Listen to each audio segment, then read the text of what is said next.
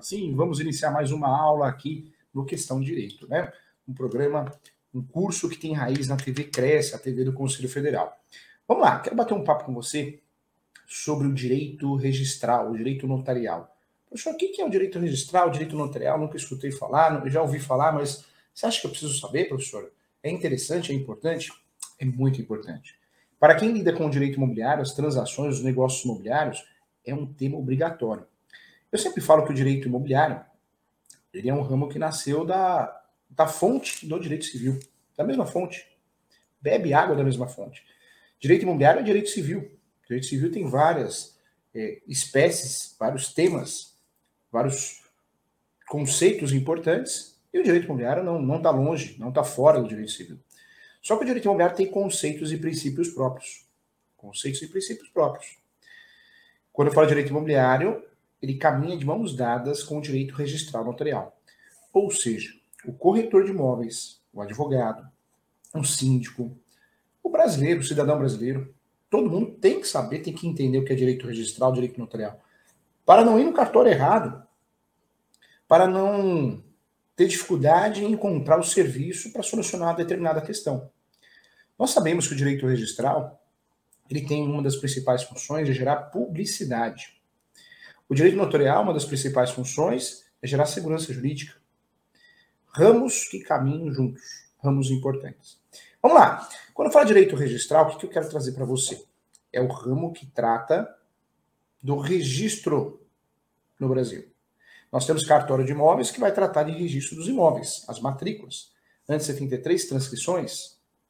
Registro civil, registro de nascimento, casamento, morte. Temos os tabeliões, que vão lavrar a escritura pública. Tabelião de notas lavra a escritura pública, procuração, escritura pública compra e venda, escritura pública de uso capião, escritura pública de inventário extrajudicial, escritura pública eh, não só de inventário, mas de divórcio extrajudicial. Temas importantes. Quem conhece o direito registral, quem conhece o direito notarial, consegue advogar, consegue trabalhar no mercado imobiliário com mais segurança. Não é enganado por ninguém. Não é enganado por ninguém. Quando nós falamos do direito imobiliário, o tema obrigatório é o direito registral notarial. São temas que caminham juntos. Eu já falei que o direito imobiliário é um segmento de direito civil, mas o direito imobiliário tem princípios e conceitos próprios. O direito imobiliário é multidisciplinar e o direito imobiliário anda de mãos dadas de um lado, o direito registral, do outro lado, o direito notarial. Então, tema relevante para que possamos aí é, certamente ajudar o nosso cliente com muita segurança. Sem falar que o direito notarial e registral faltam bons advogados nesse ramo. Advogados que possam atuar com qualidade. Faltam bons profissionais nesse ramo. Advogado que eu falo que pode atuar para o cartório, trabalhar para o cartório. Então vamos juntos aqui desvendar o direito extrajudicial, ou melhor, a advocacia extrajudicial, que é o tema sendo utilizado né, já há algum tempo. Advocacia extrajudicial é a advocacia que você não ingressa com ações. Advocacia extrajudicial é a advocacia que você utiliza os serviços cartorários, o extrajudicial. Tudo é modinha no Brasil, né? E nesse momento nós estamos vivendo uma modinha da advocacia extrajudicial. Verdade. Nós estamos vivendo essa modinha, a advocacia extrajudicial. O que é a advocacia extrajudicial? Eu não entro com ação. Eu não trabalho com litigioso, contencioso. O que eu faço é extrajudicial. Eu utilizo os serviços dos cartórios e com isso eu consigo entregar resultados ao meu cliente. O que seria a advocacia extrajudicial? Nós temos vários exemplos. Fazer divórcio no cartório extrajudicial, inventário extrajudicial, uso capião, realização de imóveis extrajudicial, reuniões, contratos, tudo isso é extrajudicial. Pareceres. Então, para entender o que é advocacia extrajudicial, para que a gente possa entender o que é advocacia extrajudicial, nós precisamos dominar o direito registral notarial. Então, vamos juntos trabalhar esses conceitos, tá? Vamos lá, deixa eu começar aqui, então, atribuições de cada cartório. Eu queria falar com você sobre isso. Vamos começar aqui falando sobre quais são os serviços prestados para os cartórios de registro civil. Cartório muito importante. O cartório de registro civil, ele é responsável pela prática de atos de registro de nascimento, casamento, óbito, entre outros. Além de averbações. Então, eu faço um divórcio. Eu vou averbar mandado judicial ou escritura pública de divórcio lá no cartório que eu casei. Esse cartório, o cartório de registro civil, ele tem a, sua principal função nos registros, né? Nascimento, casamento, óbito. Mas essa função das suas averbações, anotações e fornecimento de certidões desses atos é um serviço muito importante. Quando nós falamos de cartório, quero lembrar você que hoje quem trabalha no cartório é CLT. CLT. O vínculo empregatício é CLT. O único concursado do cartório é, é aquele que passou no concurso de registrador, tabelião. Ele recebe a delegação, ele ou ela recebe a delegação do Tribunal de Justiça para exercer essa função. Como dono do cartório fosse, né? Ele vai. O interessante do cartorário, do registrador, do tabelião, é que ele não tem um salário. Ele, na verdade, ele assume o cartório, a gestão administrativa também, vai pagar as contas, paga aluguel, paga água, paga luz, paga sistema, paga funcionário, que sobra dele, dele ou dela. Então, é uma forma de remuneração bem atípica dos servidores. Né? Então, bem interessante isso. Por isso é um concurso é, muito concorrido, porque nós temos cartórios no Brasil que realmente tem muito movimento. Tem cartórios que não tem. Igual jogador de futebol. Não adianta achar que todo cartório é, todo cartorário é milionário, que não é verdade. Né?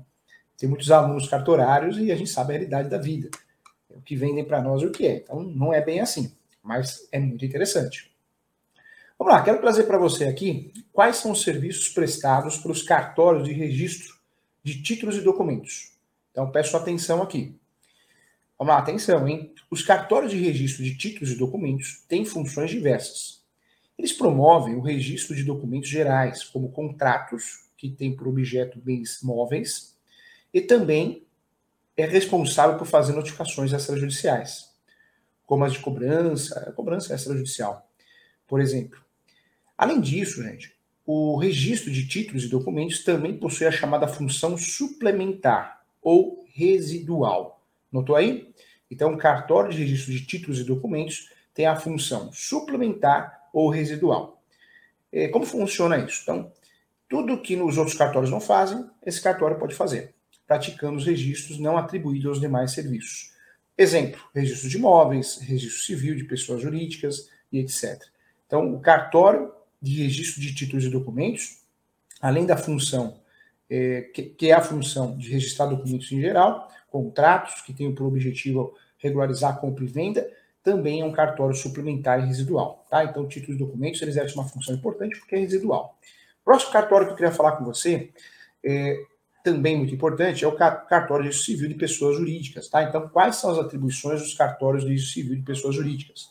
Os cartórios de civil de pessoas jurídicas são responsáveis pelo registro dos contratos sociais, atos administrativos, é, atos constitutivos, que é o termo mais utilizado, como estatutos, é, Outra função, a sua respectiva alteração, as suas alterações né, no meio das pessoas jurídicas, muitas alterações, entra no sócio, sai para o sócio, vem de uma parte, a cota de participação, tudo isso, essas alterações, essas respectivas alterações também devem ser feitas no cartório de registro civil de pessoas jurídicas, tá? Das empresas, sindicatos, associações, fundações, sociedades civis e inclusive sociedades religiosas, tá? Científicas, morais, tudo isso no registro de pessoas. Vamos lá, próximo cartório que eu queria falar para você agora, é, que é um cartório muito utilizado, o cartório de notas, o tabelião de notas, tão importante, hein? Quer fazer divórcio? Tabelião de notas. Advocacia extrajudicial. Quer fazer uso capião? Inventário? Quando possível, dentro dos requisitos, é possível fazer através da escritura pública. Quando eu faço inventário, o formal de partilha é o documento expedido pelo Poder Judiciário que eu vou levar no cartório de imóveis para registrar e fazer a divisão dos bens. A divisão, a partilha, transferir do falecido à falecida para o proprietário, a proprietária. Esse é o grande objetivo. Esse é o grande objetivo. Formal de partilha, chegar no formal de partilha. Quando eu vou no cartório e faço o inventário no cartório, o que substitui o formal de partilha? É a escritura pública. A mesma coisa acontece com o divórcio. O que substitui a ação de divórcio, a sentença de divórcio? A escritura pública.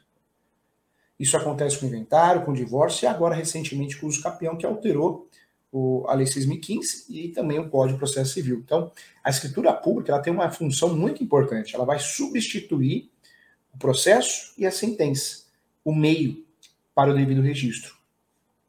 As atribuições, as atribuições do cartório de notas Nós temos várias, né? As mais conhecidas, procurações, escrituras públicas para substituírem ações e sentenças, procedimentos judiciais, ganhou espaço, ganhou força nesse sentido. Mas, trazendo de forma didática aqui, os cartórios de notas são competentes para lavrar escrituras públicas, como as de imóveis, e o reconhecimento de paternidade, testamentos, partilhas, autenticação de cópias também, não vamos esquecer, as procurações que eu já falei, reconhecimento de assinaturas, entre outras. Quero lembrar você que o artigo 108 do Código Civil esclarece muito bem toda a transação imobiliária para que seja feita a, a transação em si, o registro no cartório de imóveis, e obrigatoriamente tem que fazer escritura pública. Então, por isso eu falo que a transação imobiliária nós vamos dividir em três etapas: recolhimento do tributo, depois fazer a elaboração, lavrar a escritura pública, porque o cartório vai conferir se foi recolhido o tributo, e depois eu consigo registrar no cartório de imóveis. Artigo 108 do Código Civil, toda transação imobiliária acima de 30 salários mínimos. Hein? Vamos lá, mais um tema importante aqui. Quais são as atribuições dos cartórios de registro de imóveis? O cartório de registro de imóveis, juntamente com o tabelão de notas, é muito conhecido, né? Porque cartório de imóveis é onde eu registro a escritura pública para fazer a transmissão. O, o, Brasil ainda, nós temos um problema muito sério em relação ao direito registral notarial. As pessoas são leigas, né? É um golpe recentemente no litoral sul de São Paulo. O que, que o golpista fazia? Ele marcava lá no cartório. Aí ele pegava o contrato de gaveta e reconhecia a firma. As, tem, pessoa, tem pessoa que acha, né? Pessoas que o reconhecimento de firma, o cartório vai conferir e vai olhar, não. Reconhecimento de firma é reconhecimento da assinatura. O cartório vai olhar só a assinatura. Não vai ver o teor do contrato. Por isso esse golpista conseguiu fazer tantas fraudes, né? Esse estelionatário. Porque ele marcava dentro do cartório, então o comprador tinha aquela segurança, saía do cartório com a firma reconhecida, na cabeça dele, resolveu o problema tudo resolvido. E não, e não estava resolvido, porque o contrato de gaveta com firma reconhecida não supra a escritura pública. No Brasil, nós temos as competências separadas. Quem passa no concurso assume o cartório de imóveis, o outro o tabelão de notas. Só que o Brasil, tudo é, tudo é complicado, né, gente? Então, nós temos algumas exceções. Alguns cartórios que o registrador é o tabelião. O tabelião é o registrador. Ele exerce duplas funções, triplas funções. Por que isso? Porque o cartório não tinha movimento na época, então ele ficou com as três funções. Ainda tem isso no Brasil. E temos também uma divisão de espaço, né? Então, eu sou tabelião de notas, você é registrador, registradora, nós alugamos o mesmo prédio, dividimos o aluguel, você fica com o andar de cima com o andar de baixo. Por isso é no mesmo prédio, no mesmo local físico. Mas não, não é que o cartório faz tudo. No andar de cima é o registro de imóveis, no andar de, de baixo é o tabelião de notas. Então, nós temos isso. Não dá para conferir é, registro, né? Em outro cartório. Registro de imóveis, tem que ser no cartório de imóveis. Outro detalhe importante, mudou o nome, a nomenclatura, hein? Hoje nós chamamos de matrícula. No passado, transcrição. Então, guarde isso, hein? Documento antes, antes da lei 6.015 era chamado, sim, de transcrição. Vamos lá. É importante, então, quais são as funções do cartório de imóveis? Os cartórios de imóveis registram os títulos de propriedade de imóveis e também as suas averbações averbação premonitória, bloqueio judicial, averbação de alienação fiduciária, averbação é, de publicidade, mudança de endereço, mudança de estado civil. Essas averbações são atos da vida. Registro, transmissão. Registro, transmissão, em vida ou em morte. Averbação, informações da vida. Vamos lá. O que é importante saber também? Quem é proprietário de imóvel é, é necessário, sim, ter o seu nome lá no cartório de imóveis. Precisa consultar o cartório de imóveis e precisa aparecer o seu nome no cartório. Se, se, o seu nome não aparece no cartório de imóveis, tem algo errado. Você é possuidor, possuidora, proprietário não é. O que é importante saber também? Que a escritura pública de um imóvel pode ser lavrada em qualquer cartório de notas, inclusive de outra cidade ou estado. Não tem que ser registrada, ou melhor, não tem que ser elaborada a escritura pública no cartório de imóveis competente. Cartório de imóveis não dá para escolher, é sempre o competente. Agora, quando eu falo escritura pública, eu vou escolher o cartório que eu quero. Tá bom? Então, um ponto importante. Vamos lá, mais um ponto que eu ia falar para você. Quais são as atribuições dos cartórios de títulos e protestos? Também um cartório muito importante. É, o cartório de títulos, ou conhecido como protesto de títulos, é o cartório competente para o protesto de cheques, notas promissórias, duplicatas, duplicatas né, e outros documentos que reconhecem dívidas o objetivo desse cartório de protesto, protesto de títulos, é reconhecer, gerar publicidade dívidas. O boleto eu não consigo é, protestar, mas existe um procedimento que eu faço que eu consigo fazer o protesto do boleto. Então, eu converto o boleto num procedimento que o cartório orienta. Então, esse cartório é muito importante para gerar publicidade da dívida, do devedor. Inclusive, é um cartório muito utilizado né, pelos bancos. Então, as atribuições dos cartórios de protesto é isso, gerar publicidade. Vamos lá, mais uma aqui. Quais são as atribuições agora, professor Júlio, dos cartórios de registro de contratos, contratos marítimos e de distribuição? Esse cartório é muitas vezes esquecido, mas é importante também é, você saber no dia a dia. Existe sim um cartório de registro de contratos marítimos e de outras atribuições. Vamos lá. É chamado o termo técnico cartório de registro de contratos marítimos e de distribuição. Esse é o termo técnico utilizado na nomenclatura adequada, tá? Vamos lá. É, o que é importante saber? Esses cartórios são restritos a alguns estados. Então, não é todo, todo estado tem. Alguns estados têm. Os primeiros tratam exclusivamente de atos relativos às transações de embarcações marítimas. Esse é o grande objetivo desse cartório. Tratar, sim, dos atos relativos às transações de embarcações marítimas. Os segundos, que foram criados, respondem pela distribuição equitativa de serviços cartorários, que, que trata, inclusive, a Lei 8.935 de 94, e atos complementares dessa função. Inclusive, no Distrito Federal não existe tais cartórios, tá? Então, não é todo lugar que tem. Vamos lá, mais uma, mais uma aqui que quero falar com você. Como, como posso, mais uma situação, né, mais um tema, como posso me certificar que os valores cobrados cartórios estão corretos? Essa é uma dúvida né, de muita, muita gente, muitos corretores, advogados. Na verdade, o Tribunal de Justiça de cada estado ele disponibiliza, sim, em seu site eletrônico, anualmente a tabela de emolumentos, emolumentos, que é válida para a cobrança de emolumentos para os cartórios extrajudiciais. Então, você acha isso é, com facilidade é, dentro do site do, dos cartórios, tá? Então, é, é, assim que você vai fazer. Olha que interessante, quando nós falamos aqui de cartórios, nós temos em São Paulo 18 cartórios de imóveis. 18 cartórios de imóveis. É, tem estado que tem dois, tem estado que tem três, tem estado que tem quatro. Né? É, estado não, município, né? É, tem município que tem um cartório só. Então, cada município tem a quantidade de cartório de imóveis específica, tá? Então, é, eu falei estado, município. Então, nós temos aqui. O grande conceito de direito registral, quando nós falamos de direito registral, é o ramo para gerar publicidade dos atos. Esse é o objetivo do direito registral. Já o direito notarial tem como objetivo, sim, é, ser a ferramenta para o devido registro. Ser a ferramenta para o devido registro. Então, esse é o grande objetivo, tá? Do direito registral. Eu gosto muito do conceito que eu trabalho no meu livro, o direito registral, o direito notarial, é o ramo do direito público que tem como regramento básico o artigo 236 da Constituição Federal e das leis 8.935 de 94 e também as, a lei 6.015 de 73. Então, anotou aí? Nós temos como fundamento o direito registral notarial, o artigo 236 da Constituição Federal, temos também a lei 8.935 e a lei 6.015 de 73.